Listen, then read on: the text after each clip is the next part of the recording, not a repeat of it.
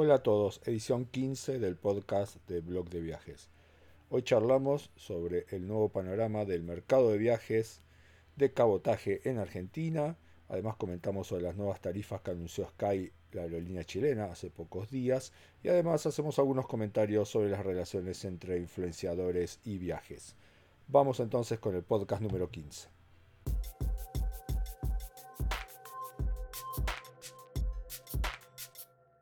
Yo sé que en los últimos tiempos nos habíamos acostumbrado a muchas novedades en el tema de las aerolíneas de cabotaje en Argentina, en particular con la aparición de nuevas compañías de bajo costo.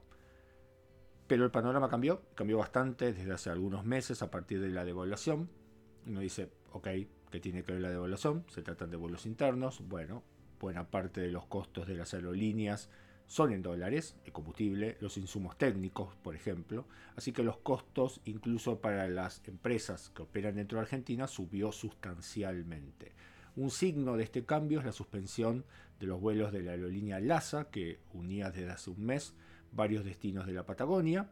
Según la empresa, el aumento de los costos hace inviable el modelo de negocios que tienen y por lo tanto tienen que salir a buscar nuevos socios estratégicos. Por lo tanto, este anuncio de que suspenden vuelos hasta el 8 de diciembre hay que tomarlo con pinzas probablemente y debido a la complejidad de tener que buscar otros socios estratégicos, la suspensión puede durar un tiempo más. Otro signo. Hace algunas semanas el diario de finanzas El Cronista había publicado una nota sobre la baja ocupación de los vuelos de algunas aerolíneas de bajo costo y en particular el caso más eh, conocido es Flybondi, que venía teniendo una ocupación del 64%, que es bastante baja para una aerolínea bajo costo. Recuerden que el modelo de negocio de este tipo de empresas es llenar todo lo posible los vuelos para poder después vender servicios extras, como por ejemplo valijas o eh, un asiento reservado determinado o la comida, etc. Por lo tanto, las aerolíneas bajo costo básicamente viven de la venta de servicios extra. Y otras aerolíneas tampoco tenían una gran ocupación. De hecho, las aerolíneas con mejor ocupación eran la TAM Argentina, que opera ya hace bastante tiempo en el país, y Aerolíneas Argentina. Es cierto, estamos acostumbrados a todas estas novedades, promociones, nuevas compañías, pero lo que se viene va a ser un poco diferente. Vamos a ver en los próximos meses cómo las empresas van a tener que empezar a concentrarse en hacer rentables los actuales destinos. ¿Faltan algunas novedades? Sí. Norwegian, por ejemplo, que comenzó a operar hace algunas semanas, va a sacar pronto su vuelo a Bariloche, después el vuelo a Salta, va a llegar JetSmart que va a unir varios destinos de Chile y Argentina, pero seguramente durante 2019 el tono que vimos en la primera mitad de 2018 sobre todo ya no va a ser el mismo.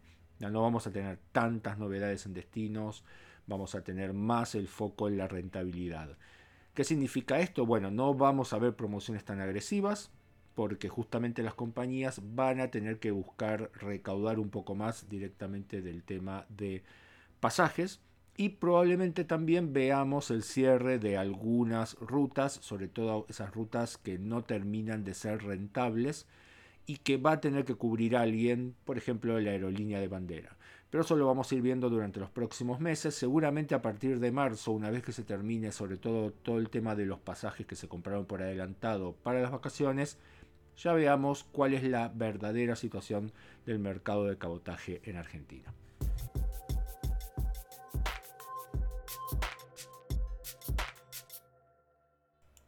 Algunos días atrás estuvimos en el evento de presentación de las nuevas tarifas de Sky, la aerolínea chilena que vuela hacia Argentina, hacia al menos tres destinos de Argentina, Buenos Aires, Córdoba y Mendoza cuáles fueron lo, importante, lo, interesante del, anuncio. Primero hubo algunas cosas que ya veíamos, se vieron en el evento de mayo. Sky no va a operar vuelos de cabotaje en Argentina, sí lo va a comenzar a hacer en Perú a partir de junio del año que viene. Comentamos ahora un ratito sobre ese tema. Y no van a sumar nuevos destinos en Argentina. Entonces van a seguir únicamente con Buenos Aires, Córdoba, Mendoza. Recordemos que durante este año Sky levantó el vuelo que tenía entre Santiago y Rosario y nos dijeron que la explicación es muy sencilla. La demanda no alcanzaba los objetivos que se habían trazado. No van a comenzar todavía a volar desde el Palomar, dijeron que lo están considerando, que los costos son interesantes, pero que el Palomar todavía requiere de mayores inversiones. Lo aclaro porque, hablando con algunos lectores, me decían que en el Palomar ya se decía que en estos días Sky se iba a mudar a ese aeropuerto. No hay confirmación por ahora. Puede llegar a pasar en los próximos meses. Por cierto, y esto es una aclaración importante, una de las razones que desde Sky se dijeron para no sumar nuevos vuelos hacia Argentina es que justamente cayó la demanda de pasajes internacionales en el país. Antes el vuelo Buenos Aires-Santiago tenía más o menos 50-50 entre cantidad de pasajeros chilenos y argentinos, ahora tiene 70% chilenos, 30% argentinos. Pero el tema central, como comentamos recién, eran las nuevas tarifas y lanzaron tres escalas diferentes. La más económica se llama cero, te permite llevar en la cabina un equipaje de hasta 35 x 25 x 45 centímetros. Vas a tener asiento aleatorio, esta no vas a saber dónde te vas a sentar. Solo un bulto por persona. O sea, si llevas una mochila o un pequeño equipaje, un pequeño carrión, no podés llevar más nada. Entonces, si llevas una cartera o algo más, te lo van a cobrar aparte. Aclaración importante. El caso, por ejemplo, Buenos Aires-Santiago, esta tarifa cero va a costar 42 dólares más tasas. Bien, ¿cuántos son las tasas? Actualmente son más o menos 97 dólares. Son unos 69 dólares desde Argentina y el resto las tasas desde Chile. Si llegaran a operar desde el Palomar, probablemente las tasas de Argentina bajaran. Pero por ahora no pasa. Digamos, Sky opera todavía desde Ezeiza. Entonces, ¿cómo saber cuánto me va a salir? Bueno, la tarifa base cero, porque obviamente a medida que se agotan la tarifa va subiendo, pero si consiguieran la tarifa base cero serían 42 dólares más 97 dólares de tasa para el vuelo ida y vuelta.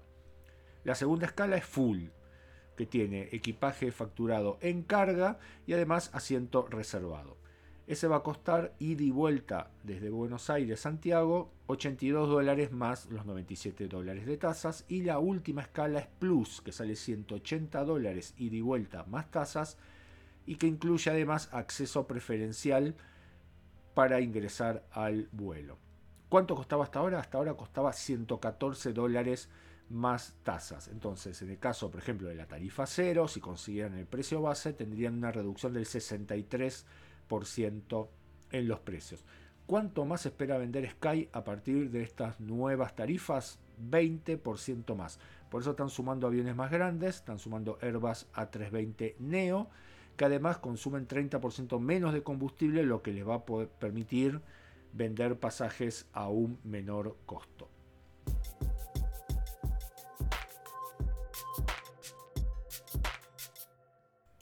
Como comentamos recién, Sky no va a operar vuelos de cabotaje en Argentina, lo descartaron por ahora, pero donde sí hay novedades es en Perú, donde van a comenzar a tener a partir del segundo trimestre de 2019, en realidad nos dijeron no más allá de junio, siete vuelos internos desde Lima que van a unir ciudades como Arequipa, Trujillo, Cusco e Iquitos, faltan anunciar algunas más. Lo interesante para el mercado argentino que como Sky Perú probablemente sumen un vuelo directo entre Buenos Aires y Lima. Actualmente para hacer esa ruta por Sky hay que hacerlo Buenos Aires, Santiago, Lima. Y eso es bastante interesante porque podrían tener tarifas relativamente cercanas a las que se acaban de anunciar con respecto a Buenos Aires, Santiago. Pero para eso va a haber que esperar por lo menos hasta después de la segunda mitad del año que viene. Y por, además Sky va, ya está volando entre Santiago de Chile y Brasil. Florianópolis, Río de Janeiro y San Pablo. Son los tres primeros destinos. Para los argentinos puede ser un precio interesante el vuelo de Skype a Florianópolis, pero te va a obligar a tener una escala intermedia y eso hace que la cantidad de horas del vuelo sea bastante superior a la del vuelo directo entre Buenos Aires y Florianópolis.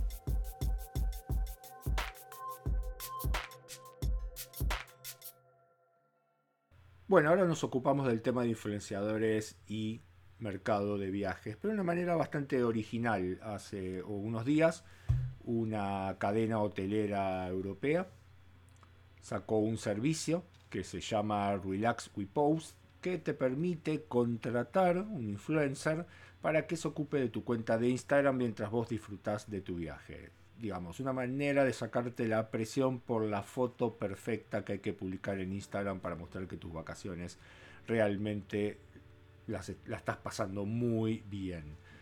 ¿Cuánto cuesta este servicio? Al menos 90 euros por día, o sea, arranca en 90 euros por día. Por ahora está en etapa de prueba y no se sabe muy bien cuánto tiempo va a seguir.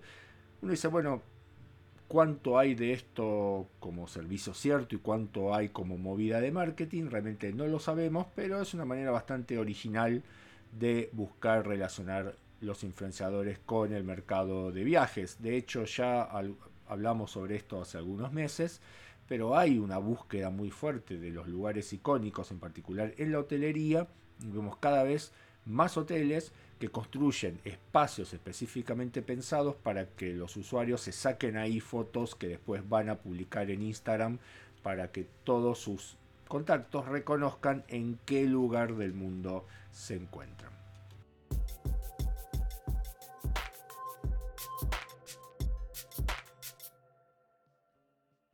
Hace algunos días la empresa Kellogg's, que seguramente ustedes conocen, la empresa de cereales para el desayuno, reconoció que ya no hacen más campañas con influenciadores que tienen como objetivo el alcance de esas publicaciones. O sea, que lo vean la mayor cantidad posible de usuarios en Internet. La razón es que no pueden determinar claramente cuántos de esos usuarios son verdaderos y cuántos son falsos, lo cual refleja la enorme magnitud que tiene hoy el fraude en redes sociales como Instagram, por ejemplo. Por ello, cambiaron la lógica y hoy se están focalizando más en el tema de la calidad de la interacción.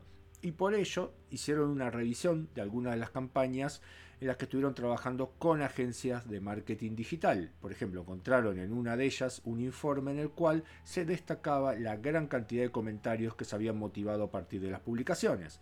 Pero cuando gente de Kellogg's revisó de manera más cuidadosa, encontró que esos comentarios más bien estaban motivados por la acción de los mismos influenciadores. ¿Cómo? Bueno, existen grupos privados, generalmente conocidos como POTS, los cuales interactúan una gran cantidad de influenciadores y cuando uno de ellos publican, todo el resto va y comenta. Obviamente esto no tiene nada de natural, ni mucho menos es orgánico, y por lo tanto muchas empresas han comenzado también a desconfiar de este tipo de interacción. Interesante porque si Kellogg's, que tiene un enorme presupuesto de marketing, no puede determinar cuántos de estos usuarios que vieron sus campañas son verdaderos y cuántos son falsos, imaginen lo que queda para el resto.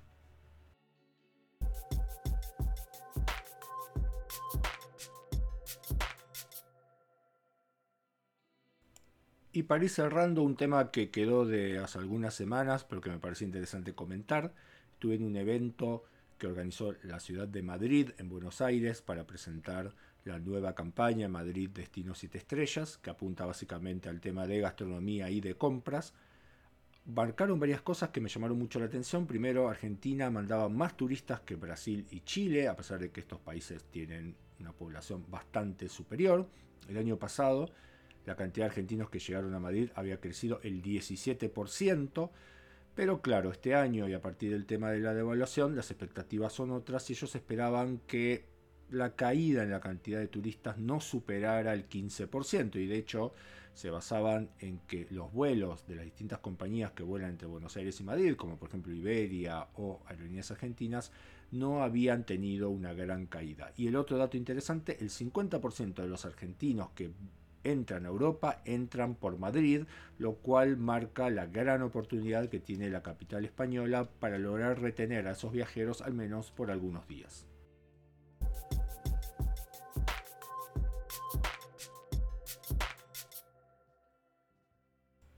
Si quieren suscribirse al podcast de Blog de Viajes, nos encuentran en blogdeviajes.com.ar barra podcast, ahí van a encontrar las distintas alternativas. Y si quieren suscribirse al newsletter que acompaña este podcast todas las semanas, pueden hacerlo en blogdeviajes.com.ar barra newsletter. Nos escuchamos la semana que viene.